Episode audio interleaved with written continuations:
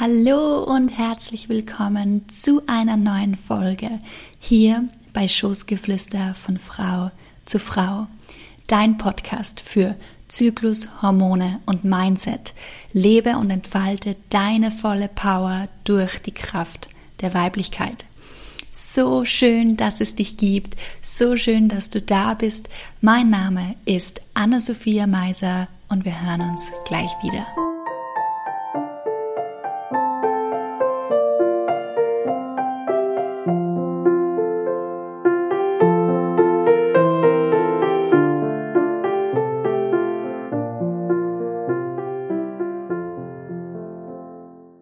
Es ist 6.30 Uhr am Morgen und der Wecker deines Handys holt dich unsanft aus deinem Schlaf. Kaum die Augen geöffnet, schießen dir schon die ersten To-Dos, die du heute zu erledigen hast, durch den Kopf. To-Dos in der Arbeit, im Haushalt, vielleicht hast du auch Kinder, die dich und deine Aufmerksamkeit brauchen und so vieles mehr. Du hast noch nicht einmal einen Fuß aus dem Bett gestreckt und fühlst dich jetzt schon völlig überfordert. Du schlürfst erstmal zur Kaffeemaschine, denn ohne Koffeinschub geht sowieso nichts und der Tag nimmt seinen Lauf. Vielleicht kommt dir das ja bekannt vor. Und wenn nicht von dir selbst, vielleicht kennst du jemanden, dem es sehr ähnlich geht. Denn dies beschreibt das Rushing Woman Syndrom. Dieser Begriff wurde von der Biochemikerin Dr. Libby Weaver, Bestsellerautorin aus Australien, geprägt. Sie hat erforscht, warum Frauen heute mehr denn je in Eile sind und welche gesundheitlichen Folgen das für sie hat.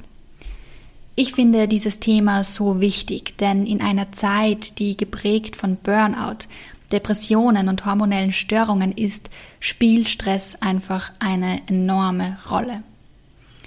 Wenn es um das Thema Stress geht, sind drei Faktoren, nämlich das Nervensystem, die biochemischen Botenstoffe, die Hormone, also das endokrine System und die Psyche ganz wichtig. Das Nervensystem wird in das zentrale Nervensystem und das periphere Nervensystem unterteilt. Ein Teil des peripheren Nervensystems ist das autonome oder auch vegetative Nervensystem. Die Unterschiede liegen darin, dass das zentrale Nervensystem vom Bewusstsein gesteuert wird, also von den Gedanken. Wenn ich jetzt beispielsweise etwas lesen möchte, entscheide ich mich dafür, ein Buch in die Hand zu nehmen und fange zu lesen an. Oder wenn ich etwas schreiben oder einen Spaziergang machen möchte, entscheide ich mich dafür, jetzt meine Schuhe anzuziehen, rauszugehen und entscheide, in welche Richtung und in welchem Tempo ich spazieren gehen möchte. Es ist meine Wahl. Hingegen das autonome Nervensystem wird vom Unterbewusstsein gesteuert und ist unseren Gedanken nicht zugänglich. Das wären Vorgänge wie der Herzschlag oder wie schnell Haare oder Nägel wachsen. Diese Vorgänge können wir selbst nicht steuern. Das autonome ähm, Nervensystem leidet am meisten unter diesem Dauerstress. Deshalb werfen wir einen genaueren Blick auf dieses Nervensystem. Das autonome Nervensystem besteht aus drei Teilen, dem Sympathikus, Parasympathikus und dem enterischen Nervensystem, auch Bauchhirn genannt.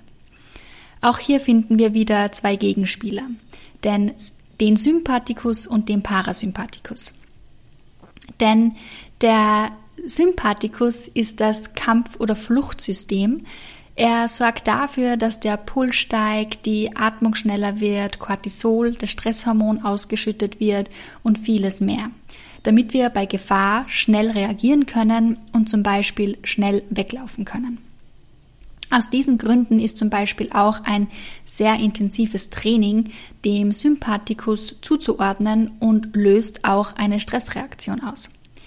Der Parasympathikus ist das Ruhe- und Reparatursystem und bewirkt, sobald die Gefahr vorüber ist, dann das genaue Gegenteil.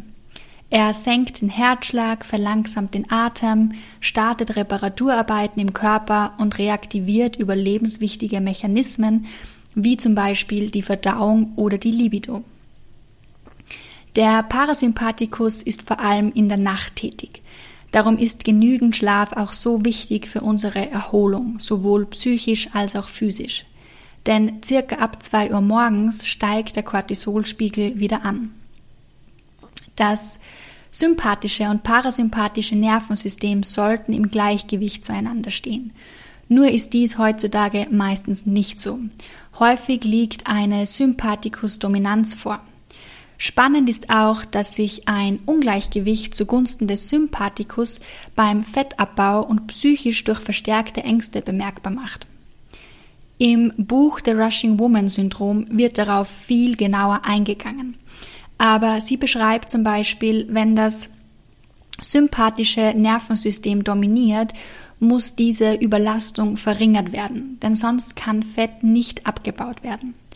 Bei Menschen, bei denen die Sympathikusaktivität überwiegt, sind sanfte, weibliche oder auch sogenannte Yin-Sportarten wie Tai Chi oder Yoga viel effektiver als Yang-Sportarten wie zum Beispiel extremes Krafttraining. Es geht vor allem darum, die Aktivität des Parasympathikus zu unterstützen und so das Gleichgewicht zwischen den beiden wiederherzustellen. Also, der Stress wirkt auf unser Nervensystem, aber auch auf unser endokrines System. Wie schon erwähnt, spielt das Stresshormon Cortisol eine wichtige Rolle. Denn ein Überschuss an Cortisol hat zahlreiche Auswirkungen, wie auf den Hormonhaushalt oder auch auf den Stoffwechsel. Vor allem das Gleichgewicht der Sexualhormone werden durch eine Erhöhung der Stresshormone stark durcheinandergebracht. Denn der Gegenspieler zum Cortisol ist das Sexualhormon Progesteron.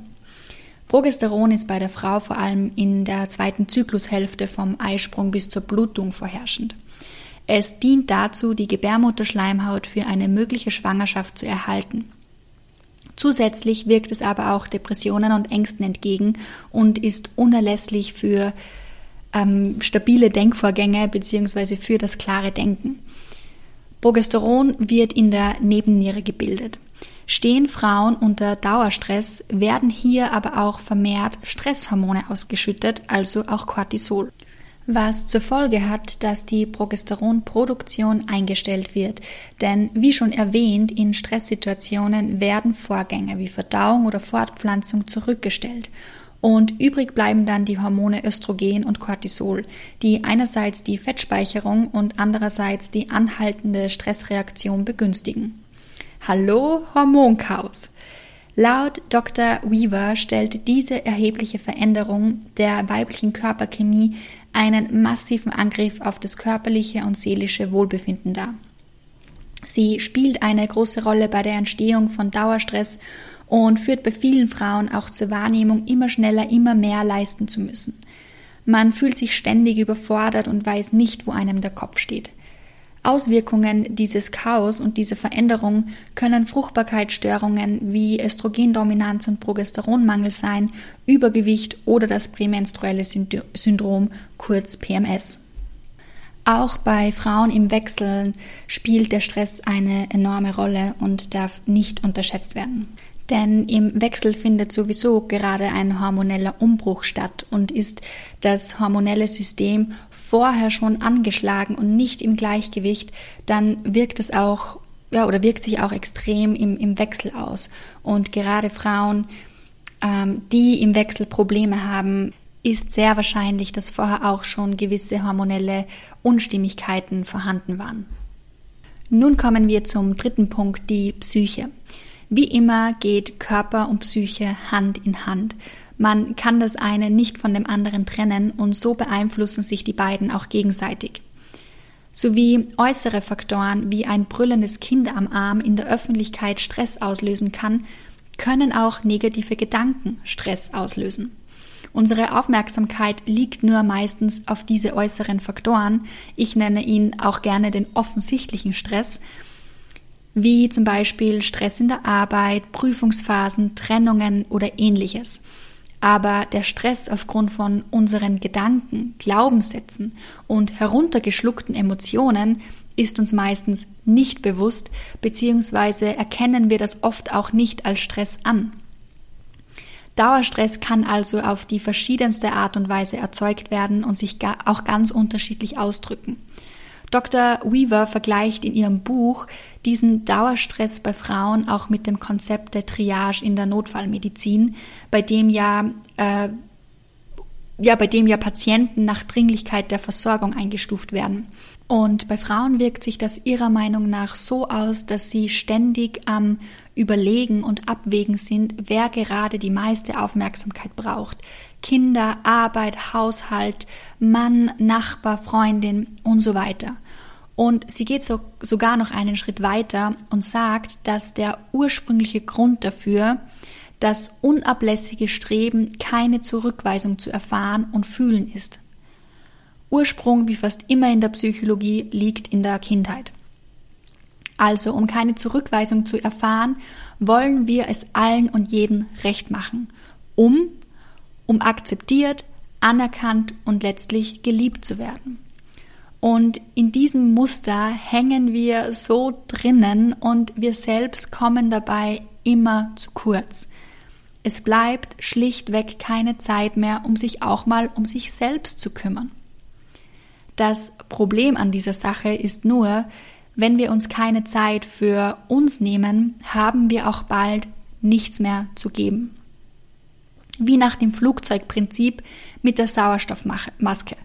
Da heißt es ja immer, man soll sich selbst die Maske als erster aufsetzen, bevor man sich dann um den Nachbarn oder vielleicht auch um das eigene Kind kümmert. Denn wenn du selbst keine Luft mehr zum Atmen hast, wie willst du dann jemand anderen helfen? Und das führt uns auch gleich zu einer Emotion, nämlich zu der Schuld.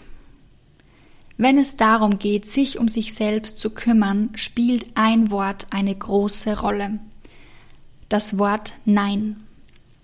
Um sich selbst zu kümmern, heißt ein Bewusstsein für sich, seine Bedürfnisse und Grenzen zu entwickeln und lernen, Nein zu sagen. Denn wenn wir öfters zu Dingen Nein sagen, bleibt auf einmal viel mehr Zeit übrig, die wir dann für uns nutzen können. Aber dieses Nein ist oft mit dem Gefühl der Schuld verbunden.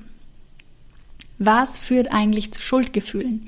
Im Grunde ist dies die eigene Vorstellung, man hätte jemanden enttäuscht. Und bei vielen Frauen und auch lange bei mir selbst liegt ein spezieller Glaubenssatz dahinter. Ich bin nicht gut genug. Das Ich bin nicht gut genug ist bei vielen der psychische Antreiber, immer mehr und mehr leisten zu müssen. Und das macht das Wort Nein so schwierig. Aber was ist, wenn ich dir jetzt sage, dass wie sich jemand anders fühlt oder auch nicht fühlt, nicht in deiner Hand liegt.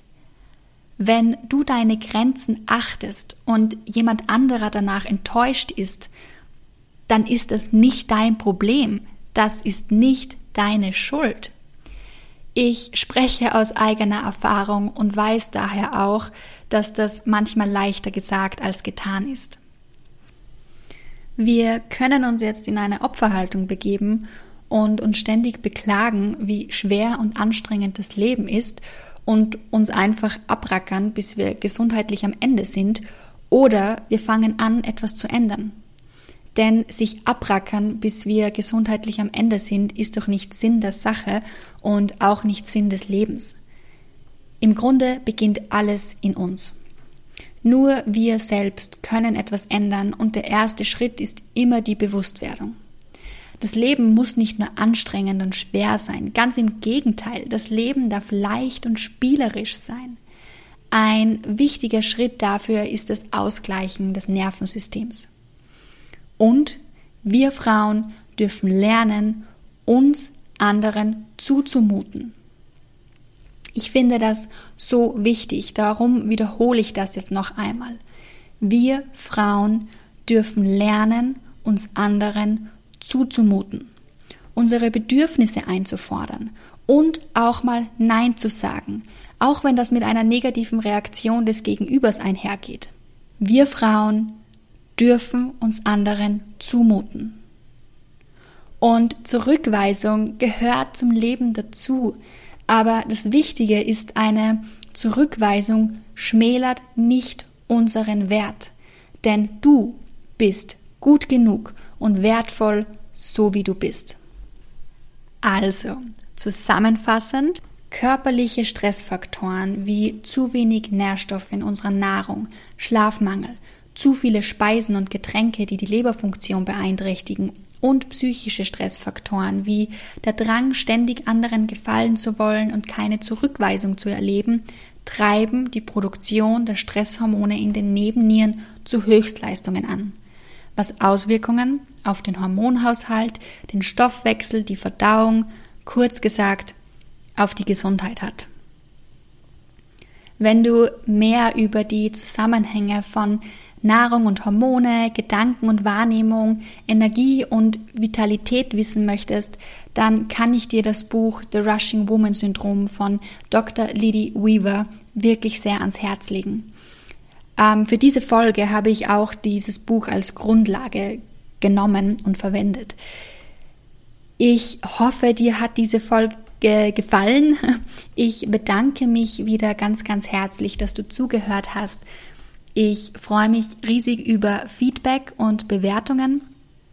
Wenn dir diese Folge und auch mein Podcast gefällt, dann lass doch super gerne ein paar Sterne da. Weitere interessante Infos zum Thema Frau sein, Zyklus und Hormone findest du auf meiner Instagram-Seite nature.off.woman unterstrich Anna Meiser. Ich wünsche dir nun einen wunderschönen Tag. Alles Liebe, alles Gute, deine Anna.